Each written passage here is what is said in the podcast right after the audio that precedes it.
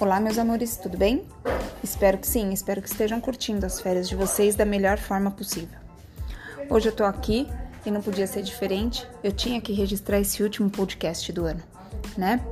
Esse para desejar em especial a todos vocês e os seus familiares um ano repleto de paz, saúde, alegria, harmonia, união, bastante aprendizado, sabedoria e, acima de tudo, bastante respeito entre todos, para com todos, né? Então, uma excelente virada de ano para todos vocês e os seus familiares. Amo vocês e até 2020.